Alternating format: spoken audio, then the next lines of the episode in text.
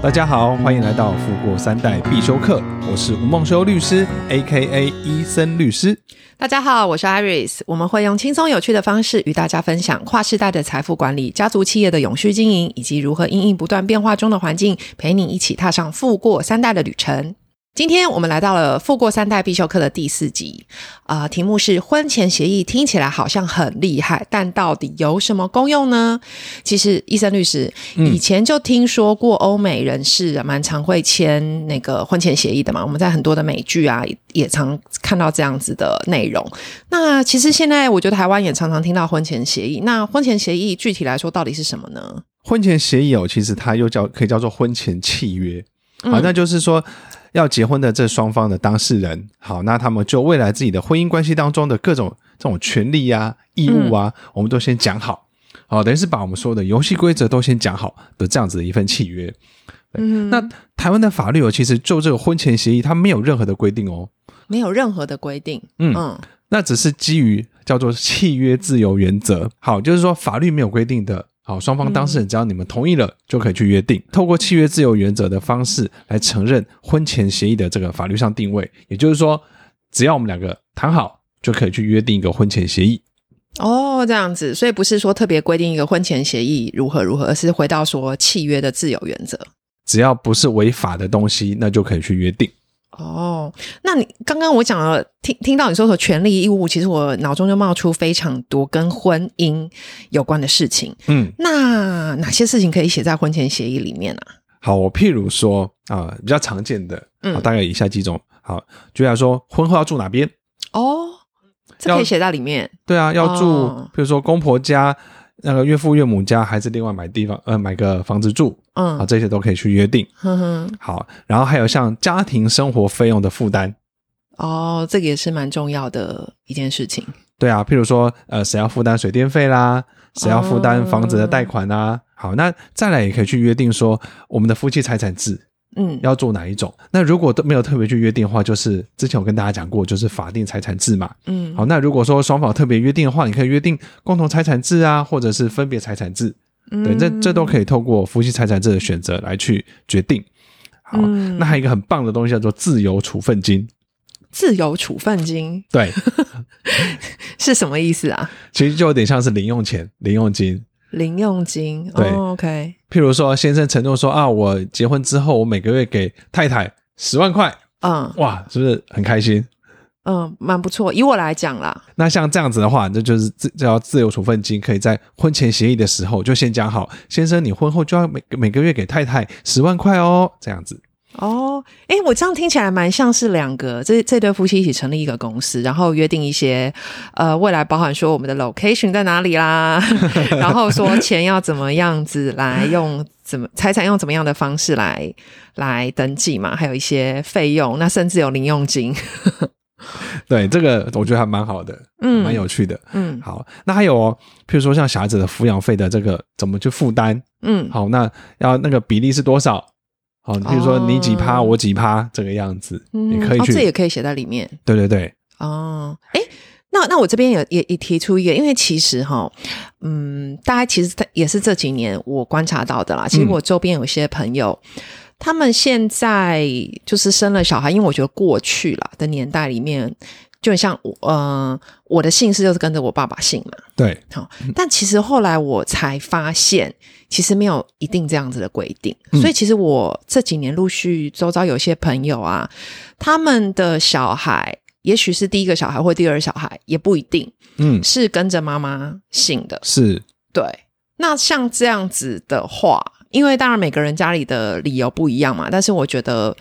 嗯、呃，其实这件事情本来就没有说一定要跟着爸爸姓或一定要跟着妈妈姓，那个就是夫妻或是家族可以去决定的事情嘛。未来如果生了小孩，那小孩子姓什么是可以写在婚前协议里面吗？可以，这个只要双方先讲好就可以。好，有的人想说啊、呃，第一个小孩子姓姓，比如说姓先生的，嗯，那第二个小孩子姓太太的，嗯，或是像有的想要传宗接代的话，生男生的话。就姓先生的，嗯，那如果生女生的话，就姓太太的，嗯、这都可以。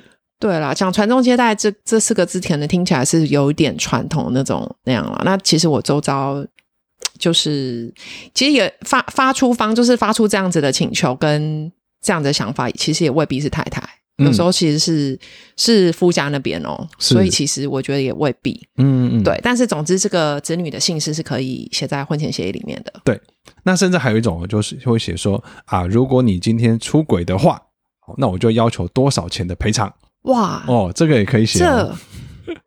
哦。好，哦，这也可以写在婚前协议里面。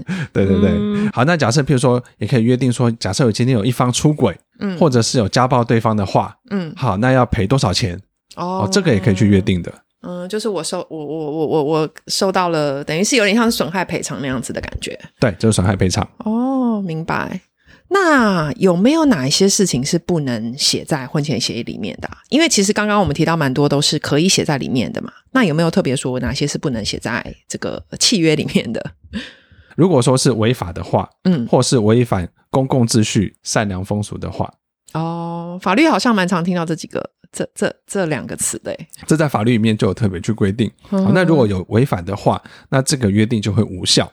哦，好，你是说这一条无效，还是这整张合约都无效？啊、呃，这一条就会无效。哦，OK，所以不是想写什么就写什么嘛，对不对？哎，也不是这个样子。对，所以我我才问说，哎，哪些事情不能写在婚前协议里面？好，举例来讲，嗯，好，如果夫妻结婚的时候就约定说，啊，如果发生什么情形，我们就离婚。那譬如说，如果说外遇出轨这件事情，刚刚前面说可以讲是说损害赔偿嘛，就是说要赔我多少钱，嗯嗯，但是不能说如果出轨就要离婚。如果出轨就要离婚哦，这个很有可能会在实务上会被认为说，这叫做离婚条件的预先订立。哇，对，那总之不管怎么样，只要约定说什么样的情况之下，那我们就离婚，嗯、有可能就会被认为是违反善良风俗而无效。嗯、好，因为。法院的实务，我会认为说，夫妻双方结婚就是应该以我们要永续经营我们的婚姻生活为目标嘛。嗯，好，所以不可以去约定说什么样的情况之下就离婚。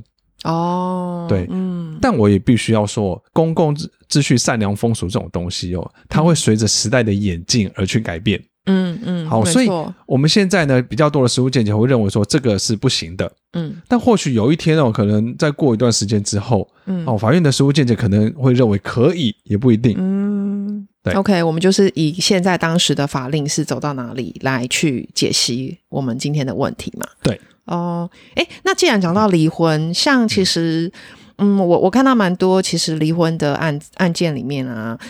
后来啊，其实都是应该是应该是说啦，在考量彼此要不要离婚，以及在解决离婚之后的事情，蛮多都是在争子女的抚养权、对探视权这些的。嗯，对。那所以这部分是不是可以定在婚前协议嘛？就 if 彼此离婚，然后未来的可能，譬如儿子归谁啊，女儿归谁，还是怎么样？我怎么样可以探视啊，还是怎么样的？这个的话是不行的。哦，这也是不能写在里面的。对，为什么不行呢？嗯，嗯，因为未成年子女他们的权利，嗯，好，他们的照顾其实是法律最重视的。嗯，如果真的离婚的时候，未成年子女到到底要给谁来照顾？嗯，那这个就要看当时的情况，嗯，对，再来判断。哦，所以也是说不能这一条也是不能定定在那个婚前协议里面的。对对对。哦，OK，这样子我就清楚了。哎，那我问一个比较特别的，就是前阵子有看到一个嗯外电新闻，就是那个有个明星啊，就是他也蛮有名的，珍妮佛罗培兹嘛，他就是第四第。应该说第四任呃，第叫什么？第四次结婚吗？嗯，他就是跟班艾弗列克，就两个人都是很有名的人嘛。然后就是跟他结婚，然后外传、嗯、外传两人签下每周四次的性爱条款。哇，这这外传啊，但是我已经证实嘛。那只是我觉得，哎，刚好有蛮有意思的，来提出问医生律师有关于性生活这件事情的次数或者时间，可不可以定定在婚前协议里面？因为其实。呃，也看一些文章啦，报道就是夫妻生活，好像有些人后来进入夫妻之商啊，有有一有一块原因，可能是各方面的生活可能是不美满啊，或是没被满足啊，这样。那关于这个是可以写在婚前协议里面的吗？我必须要说，以我们台湾现在的这个民风，还有这个法院实务见解，这个是不可以的。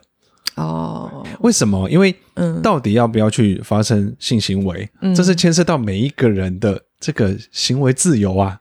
嗯，对啊，对你不可以要求一个人一定说要去做另外某一件事情。嗯，对对，嗯，所以这是不行的。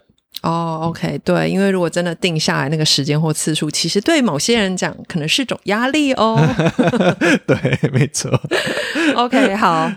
但是我我还有一个问题啊，就是、嗯、那如果说哈离婚后的，因为我们之前几集讲到说那个剩余财产分配这个事情嘛，嗯，那关于婚后的剩余财产分配，可以在婚前协议中约定吗？这是一个非常好的问题。好，Iris，你真的很厉害，很会问问题。因为我就说了嘛，我我会把我自己放在那个位置，就是 if。if 如果我要离婚的话，然后衍生出哪些问题？嗯、总之自己要心里有些准备嘛。目前的实务见解哦，两种都有。嗯，好，就是有的法院认为说，可以在婚前协议当中先去约定将来离婚的时候剩余财产怎么分配。嗯哼，那有的法院说不行。嗯，所以到现在没有一个很确定的实务见解。嗯，了解。所以也还没有一定怎一定是可以或不可以嘛。那我问一个比较实务的问题，就是说我大概前面已经了解说哪些可以写，哪些不能写嘛。嗯。那如果真的两人今天婚前啊要写婚前这个协议，要找譬如说一些专业人士，譬如说像医生律师，要找律师吗？要找公证人吗？是就是对我们一般人讲，我们会想说，那我们两个人定这样子的契约嘛？嗯。要怎么样才是有效的？需要找我刚刚讲的这些专业人士吗？先说，嗯，其实所有的协议啊，嗯，好，除非法律有特别规定，嗯，好，不然原则上其实基本上是两个人口头上讲好就可以了。哇，口头这个真的，哇，我我个人觉得啦，这我个人经验啊，所有事情就是要白纸黑字写下来啦。对，口头我觉得那只有在美剧里面才会出出现了。好，那然后白纸黑字写下来也可以，然后两边去签名，嗯。好，其实这样子也有法律上的效力了。嗯，那通常我们还是会建议说，如果可以的话啦，好，就尽量去找律师来写，就是找一个专业人人士来背书那种感觉吗？因为律师可以确保说你写这些内容是真的有用的哦，不要只是写心酸的、写开心的。嗯嗯嗯，列了一百条，结果五十条都不可行，这样子。对啊，如果今天写的不好，哦，那到时候这都是白写的嘛。也是。对，好，那所以最好是可以找一个律师来帮你去写好。嗯，好，那当然这需要跟律师充分讨论。嗯，那有的人就想说，哎，那我今天写好之后哦，嗯，要不要去找公证人？嗯，对，那我也跟大家说，如果说今天为了避免说哪一天。这个好，这个协议假设怕不见了，嗯，或者说有一方反悔，嗯，好说啊，这个不是我签的，嗯，又或者是说里面写的一些东西啊，那他是呢，将来可能可以去强制执行的，我们就会建议说，最好找公证人来公证这份婚前协议，嗯，就经过透过公证人这样子的公证的这个手续，嗯，就是更确保我们这个未来是可以执行的，而且文件的保存。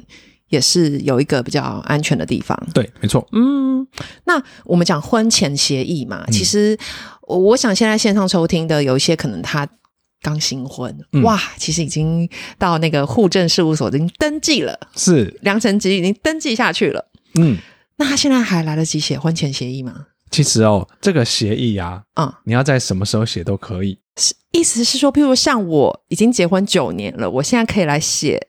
跟医生律师的婚前协议吗？要写，随时都可以写哦，真的。对哦，为什么叫婚前协议？只是因为最常在婚前的时候发生这件事情啊。婚姻过程当中想要写的话，都可以写的。嗯、哦，OK，所以婚后也是可以来写这个婚前协议，因为其他就是一个契约嘛。对，没错。OK，OK，好，我们上一次的节目里面有一位听众拉拉，他有留了一个提问，然后这边我也把它念出来，请教医生律师。OK，他说：“诶，想问一下医生律师，有关于婚前协议，如果不想要在婚前撕破脸去签这个协议书，因为他可能觉得，嗯、我们谈婚姻是很浪漫啊，很充满期待的事情。那如果好像跟他讲一些白纸黑字这些事情，会有点撕破脸这样子。那如果他没有这样写，他自行去法院公证财产清册，那这样可不可以让他保有婚前的财产呢？谢谢。好，非常谢谢这个位听众拉拉的提问。那在我看来，我觉得这个东西它没有太大的意义。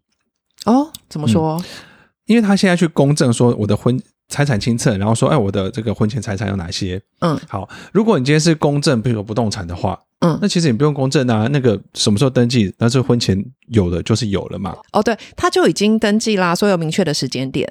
对，所以不用特别说把这个财产再去公证嘛。对，对好、嗯。那如果你是要针对说其他的动产，譬如说我的银行存款，嗯、是我的股票，对，好，你要去公证说我在婚前就有这些呃存款跟股票。但如果说你在婚后，你的这个账户还是有进进出出。啊、哦，譬如说刚刚的银行存款好了，嗯，好，那我现在公证有这么多钱在里面，然后呢，嗯、结婚之后的这个账户持续是一样在用嘛，嗯，那钱进进出出一样会发生我们之前所说的混同的效果，混在一起的，这样我清楚了。其实很重要的就是要证明说，我的婚前财产我在婚后都没有动过，嗯，这才是最重要的，嗯，好，所以上次才会跟大家讲说，什么东西是有登记，然后又不会去动到的，嗯、就是比如说像呃汽车啦，嗯，飞机啦。好，船舶啦，好，房子啊，土地啊，或者是像保险呐，啊，这些都是很明确在什么时候取得的，嗯，对，那就很明确知道说它是婚前财产。OK，如果说他今天就是真的想要用银行账户的话，那我会建议说，那不然就是另外再开一个银行账户来用，嗯，这样可能会比较好。好的，那今天的分享，我就希望能够让大家透过适当的方式，来保护你的资产，来保护你的婚姻生活。那在家族成员呢，也都能够享有富足生活。让我们一起财富永续，富过三代。最后，请大家订阅我们的节目，Apple Podcast，请留五颗星，也可以留言给我们，给予宝贵建议，或者是你们希望听到什么主题，也可以留言告诉我们哦。也欢迎去我们的脸书、IG 医生律师家族办公室，跟我们有更多的互动哦。那我们就下集见了，拜拜，拜拜。